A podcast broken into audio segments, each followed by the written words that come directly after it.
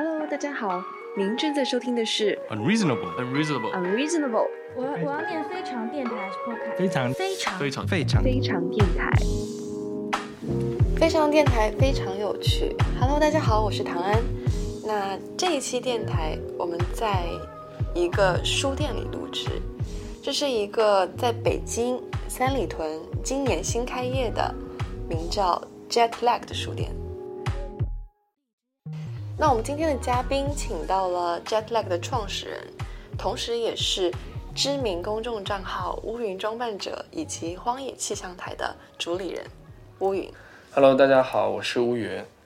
那我们会请到乌云的原因，其实是因为他的整个从业经历，其实是让他见证了整个纸媒受到电子冲击以及完成电子转型的这样一个过程，并且同时他本人在这个过程中是看到了电子媒体的机会点，然后成功打造了自己的公众号的矩阵。那他最近呢，还涉及了线下领域，因为他还开了一家书店嘛。嗯，所以要先简单介绍一下这个书店吗？Jet Lag。我觉得开书店对我来说是很有意思的一个创创造的过程。呃，我其实在完成的是媒体的实体化。OK，在这个时代里去开书店，它其实是一个非常逆流而上的事情。在大众都觉得说纸媒可能是一个夕阳产业的时候，你开书店会有压力吗？嗯，或者会有阻力吗？嗯，我觉得 to be honest，遇到的阻力就是一开始没钱，其他的都没有。就你不会去担心他的一些未来的状况吗？我觉得天生我对呃这个纸媒就比较乐观。嗯就是我因为之前确实是在做杂志嘛，嗯做了非常长时间的杂志哦，我在线销售过书和杂志，给我的反馈都是积极的。每一天进到杂志里面呢，都基本上是百分之九十五是年轻人，嗯大家对这些书都是充满好奇，他们是会源源不断的进来的。嗯。我有看过一个还蛮有趣的一个评价，它其实是来自于一个英国作家，嗯就是他觉得虽然我很爱书，但我觉得书籍的命运可能和马匹的命运是一样的，因为呃，在在汽车轮胎出现之前，大家不是都用马去当主要的交通工具对吗？那人们其实对马是有情感的。可是最后马还是被淘汰了。他觉得他对书的这种情绪是和当年人们对马的情绪是类似的。你怎么看待这种观点？你相信书籍最后还是会成为效率的牺牲品吗？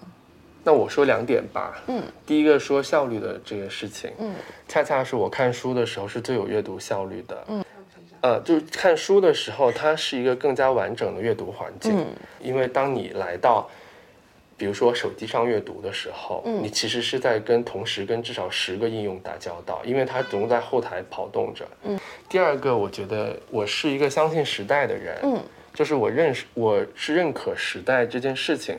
嗯就是说，纸媒也好，印刷品也好，嗯或或者说更集中一点，那我就说它是杂志也好，它是不属于这个时代的东西，嗯这是我基本的一个认识。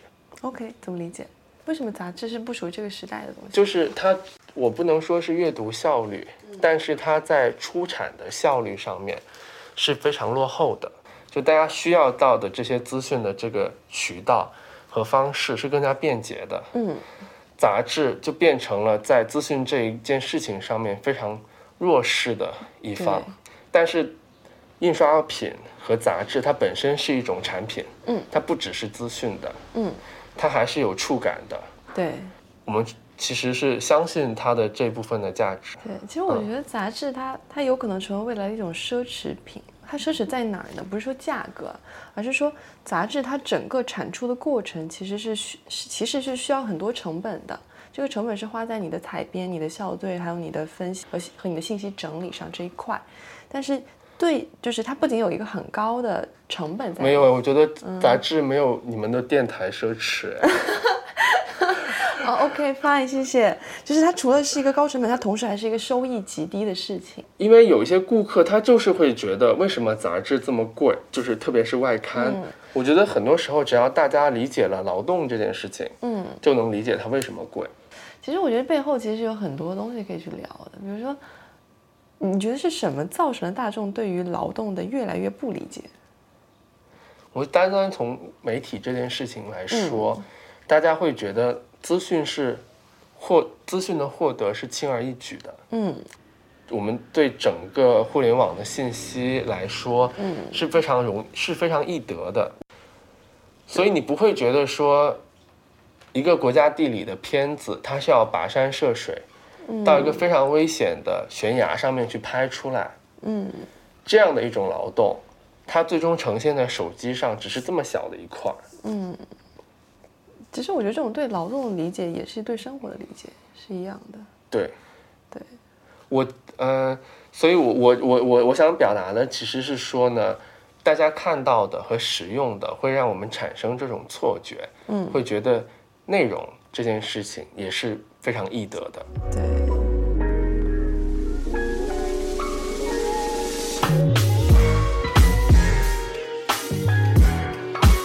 那其实因为三里屯附近已经有很多书店了嘛，包括像是三联书店，然后春风习习，还有一个 Page One。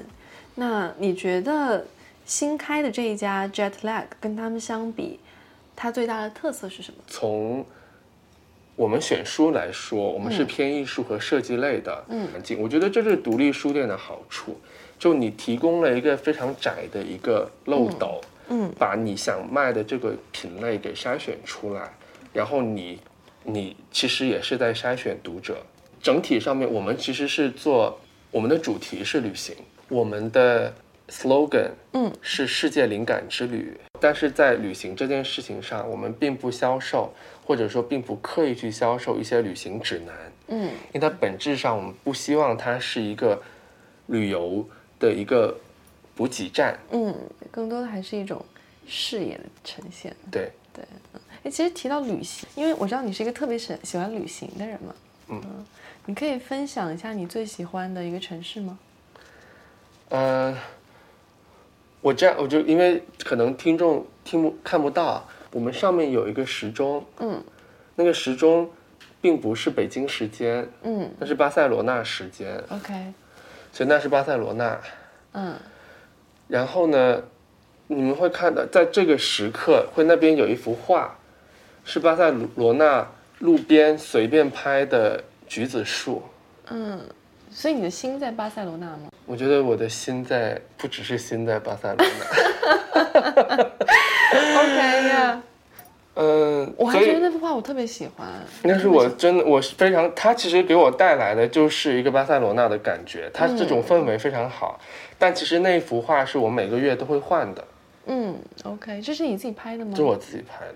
嗯所以它非常私人，夹带了非常多的私货在在这个书店里面。嗯，所以巴塞罗那最迷人的地方是什么？我要说这个，可能大家不会打我哦。我觉得巴塞罗那是欧洲曼谷，就是曼谷。就是它非常的呃，它的旅游业非常的发达。嗯旅游业发达意味着你到那儿，它你是非常的放松和舒舒适的。嗯它整体的氛围给我的氛围，就是这个地方的人不需要工作，但事实上他们工作嗯很松弛。嗯。那其实提到 travel，我其实有一个问题想跟你聊一下啦，因为旅行、旅行、旅行，你会觉得旅行它是一个被大众啊、过分 highlight 的一个词吗？它是一个被过分呃标记过的词吗？你知道去去年有一个数据是中国有八亿人没有坐过飞机吗？嗯我觉得他没有被过分 highlight，我觉得他恰恰需要继续去推动。，OK，嗯我那天在应该在电话里面跟你朝上提过一件事情，就是说这个书店我们发的第一篇公号文章说的是世界依然重要，嗯。就是嗯，我们觉得社交网络发展的这么的迅速，好像也非常的成熟，但是它并没有把人更多的连接在一起。嗯。相反的，我们现在看到的是更多的对立，嗯。越来越多的这种让我们对线上的信息没有那么信任，嗯。所以他我们最初对他的妄想，可能某种程度上说已经被打破了。嗯。那我们需要真实的去看到，去了解。嗯，对我其实是非常赞同这个观点的，就是你要去感受，去旅行中，因为我觉得其实旅行中最重要最重要的部分，其实是你去感受，你去和当地有一个互动和交融。但是我我所谓的旅行被过分标记的意思是。当大家都在频繁的展示你旅行中的一些打卡的照片，那大家的旅行模式就会从就会有点偏移。OK，那我这样来理解你的问题嘛？嗯，就是说，你觉得被 highlight 的其实是一种打卡式的旅对。旅行。对，嗯。旅行这个词的表层意义被过分拔高了，我觉得。嗯。但是它的内涵是没有被大家真正的去体会到的。我觉得这就是阅读的重要性。嗯。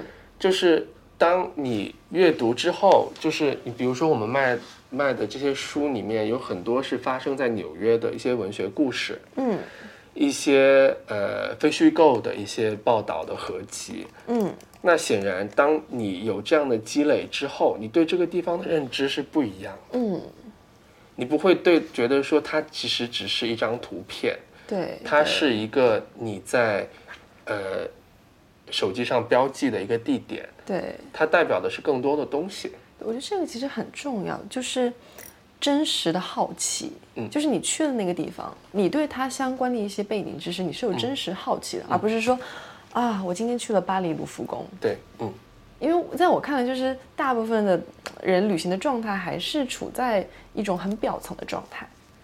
就是呃，我有一个朋友，就是新世相的那个张伟，嗯，他就跟我说，他曾经说在朋友圈发了一句话，他说你永远不知道哪一次意料之外的旅行会从此就类似于改变你的人生。嗯我在去巴塞罗那之前，因为我在巴去巴塞罗那之前，你当时我没有对巴塞罗那有任何的印象，嗯我甚至对高迪这个建筑师闻所未闻。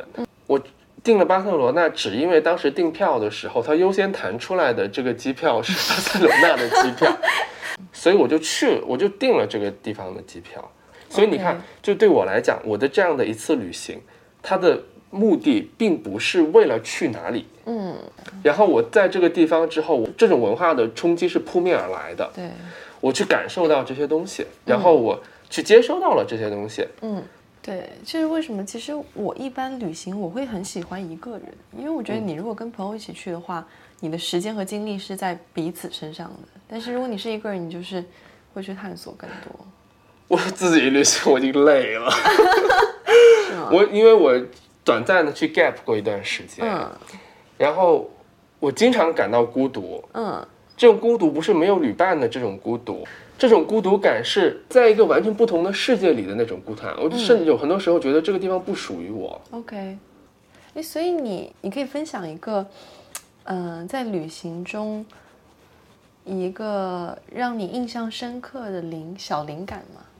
小灵感，对，就是因为我觉得旅行它的一个美妙是在于说，它在不经意间会给你点醒一些东西的。我觉得我这种你所谓的这个灵感，会我觉得是频繁的发生在我的旅行过程当中。嗯我们在你会觉得说，譬如说像在北欧这样的地方，大家是很冷漠的，也没有所谓的那种北欧距离感啊这种。嗯我在哥本哈根的时候，我坐车去了，我去，我从哥哥本哈根坐上车之前，我找不到那个站台，因为北欧那些文字我是真的不知道，它也不会有英文备注的。嗯就一个真的浑身围着就是闻着就是刚刚就是嗨过的人，嗯然后然后然后呢就问我嗯你在找哪个站台？我就告诉他了。我觉得只是好像是说大家只是有意无意的去发生这种呃呃帮助而已。嗯我下了车之后，我到了那个那个 Gothenburg，我都还没有开始去在我的脑子里去发生这种翻译的时候，嗯突然又又走过来一个人说你需要帮助吗？嗯我那种感觉非常好，就是说你得到的帮助是主动的。嗯，它就是一种传递善意，嗯就即使是对陌生人，一个瞬间你可以去自发的传递一些善意。嗯我觉得像这种很多嗯嗯碎片化的时刻是给了我很多明白。后期生活的灵感的。你上一个旅行目的地是哪儿？上一个成都啊，今年都不能出国。哦，对，那上一个国外的目的地呢？戛纳，因为我每年会去戛纳，然后今年戛纳是取消了 c a n l i s 因为我去那个戛纳创意节嘛，嗯 OK，嗯所以是工作相关。对，是工作，但我好爱哦，爱死了！我要去戛纳海边买一座房，买一栋真的房，啊真的。我只是路过了戛纳，因为我去那个那个尼斯嘛，嗯我只是路过戛纳，我从来没有去过戛纳。嗯，就是旅行带给我最大的感悟，其实总结起来就是两点：第一个是传递善意，第二个就是人和人的接触非常重要，它是真实快乐的来源。对，所以我觉得这也是为什么我可能很长时间里，就是一直到现在，我可能无法培养出自己微信聊天和长时间在网上进行阅读的习惯，我无法，我一定要是 face to face。我觉得以前的这种所谓的交换信息，其实比互联网要更加浪漫一些。就是很多以前像巴黎的咖啡馆，大家其实是在早上喝咖啡的那个时间段里去交换八卦的，嗯去交换信息。嗯所以我觉得那样很好。嗯就是你会知道一些带着表情的、带着这种情绪的这种资讯。对，然后呢，呃，对我，所以我比较相信这种所谓的线下的社交这件事情。嗯而且是我最近重新开始重视起来的，因为做了书店之后。会有很多做创意、做媒体的人来，嗯很多是朋友。以前我们可能真的都不在网上联系的，嗯那来到之后，我们就会去大家去聊行业，去聊一些信息。你知道，其实像你看很多巨头公司，像苹果还有 Google，他们都是在建立自己一栋楼办公室嘛。那其实就有很多嗯、不同的意见会表达说，一个公司其实比起自己建一个独幢办公室，更好的还是去一些 co-working 的 space，就是联合办公的空间，因为这样你的员工是有机会跟不同公司的人去有一些跨行业的人的一些交流。对，这个蛮重要的，我觉得。嗯，我觉得发生在我身上的话呢，我我可能也可能会也觉得这是一种好的趋势，因为嗯。我本身我现在办公的空间就是去跟别的团队一起办公，嗯。而且作用在我这件事情上，书店这件事情的结果就是我们是在 share 嗯一个设计师的资源，嗯，OK，嗯，嗯，因为你其实刚刚反复提到过跟你共享办公室的另外一个团队嘛，那你要呃给他们打两句广告吗？跟我们一起使用这个办公室的是卡巴纳团队。卡巴纳团队是去年的时候才开业的一个呃家具集合店，两个创始人都是我的好朋友。嗯，他们他们就像我之前没有做过书店一样，他们之前也没有做过家具，恰恰是这样的人给这个行业带来了非常新的东西。嗯我曾经看过一个书，说的是创新永远发生不不发发生在行业内，嗯是行业外的人给行业带来了创新。嗯 所以这是一家值得去来到三里屯北区之后值得去逛的一家家具店。恰另外一个非常有意思的点在于说，他们卖的东西很多都是非常经典的 masterpiece，就是很经典的椅子，很经典的这个桌子。嗯并不是我们想象的那种现代设计师，他要说设计出一种更更更现代的，嗯或者说是更适合当下的这种呃作品。嗯嗯，OK，嗯，嗯，好的。那你觉得你的工作给你的快乐在哪儿？没有快乐。哦，我们没事，我们先跳你那。天不是问过我吗？嗯说最近快乐的我就是想半天。我觉得最近一个让我非常轻松的时刻是，我们在户外搭了一个新的可以喝咖啡的区域。你们咖啡豆选品怎么样？咖啡好喝吗？我们最开始是不打算做咖啡的，嗯但是一个书店必须有味道，就是我们不卖太复杂的咖啡，我们卖非常普通的，就是美式、澳白和拿铁，基本上是这样的咖啡。因为它就是基本嘛。嗯而且书店里面我们是不设置桌子的，呃，这里有两个小的长凳，嗯，其实我特别喜欢这个长凳，因为它对手感很好。它的主结构是拿废弃的木渣压出来的，嗯所以它是一个非常环保的一个家具。嗯，对。但我其实有一个问题，但你不要打我啊！我会觉得这个小推车有点多余耶，它不属于书店，嗯，最它初是一个超超市推车。嗯最初呢，我们可能会换掉一个推车，但是我们还是会有一个推车。但我觉得一个推车有点刻意。你看到那个 first class check in，它其实是有一点那个感觉，可是在机场的感觉。我们不我们不可能买到机场的那个那个推车，因为它没有装东西的能力。嗯它是装行李用的，嗯而且它真正的功能并不是美观，我们到时候可能会换掉。它的这个功能是里面是 pop up books，就是那种立体书，啊，有趣，我想看一下。它在它在我们整个系统里面，嗯，是它确实就是像你说的，它很刻意，嗯但是我们这些书是没有地方摆的，嗯，它必须要有一个专门的东西把它装起来。哇，这个三 D 书很好看哎。你看，嗯，对吧？对，所以我们装的都是这个书，OK 所以它其实是有功能性的。OK，所以、嗯所以如果来 Jetlag Bookshop 的朋友，你们记得要去留意一下这个蓝色的超市手推车。嗯，里面都是一些很有趣的三 D 的立体的书。基本上是大孩子来买，大孩子。其实这不是给小朋友的，嗯，就是我们会给朋友带去的一个那种惊喜。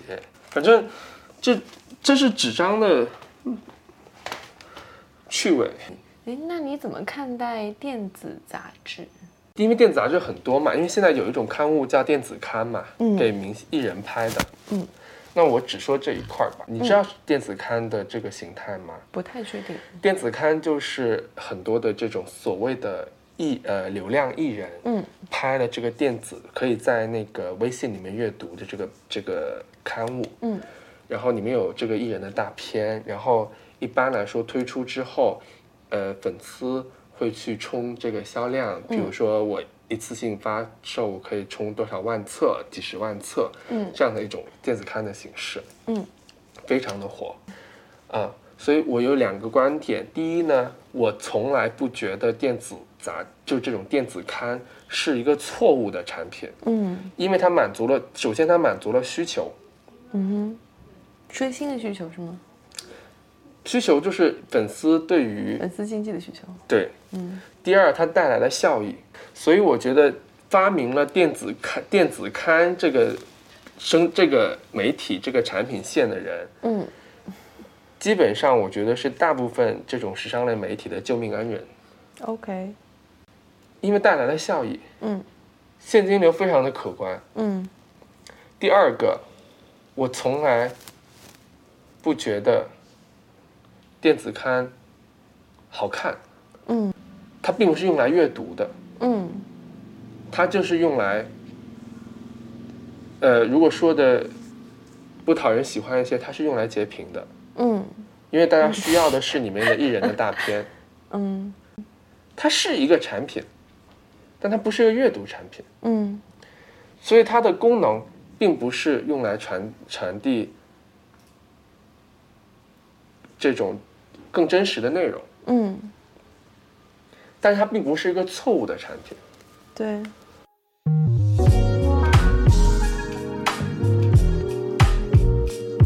好啊，行啊，那我们最后跟乌云进行一组快问快答，好不好？好，因为我们这个播客是从早上九点钟开始录的，现在已经十一点了。然后十一点钟的话，三里屯这条街已经醒过来了，所以背景音会出现一些很生动的汽车的鸣笛声。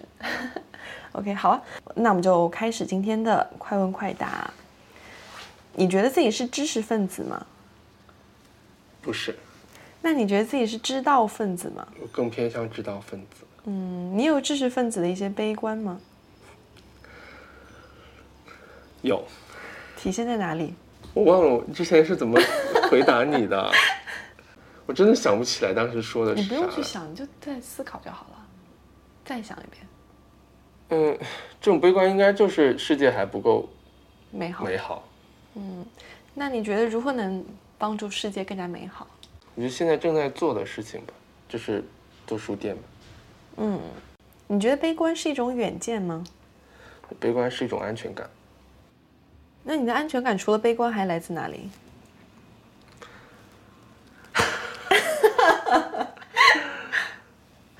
你觉得二十一世纪最大的诡计是什么？社交网络，你觉得微博热搜特别无聊吗？我觉得热微博热搜已经成为大部分人的信息入口。可是你没有回答这个问题。这个问题不能太灰非灰即白吧？它有时候不无聊，真的吗？它有时候它有时候不无聊，嗯，那你觉得如何可以拯救人类让更多的人读书。？Great，好啊，这就是今天的快问快答。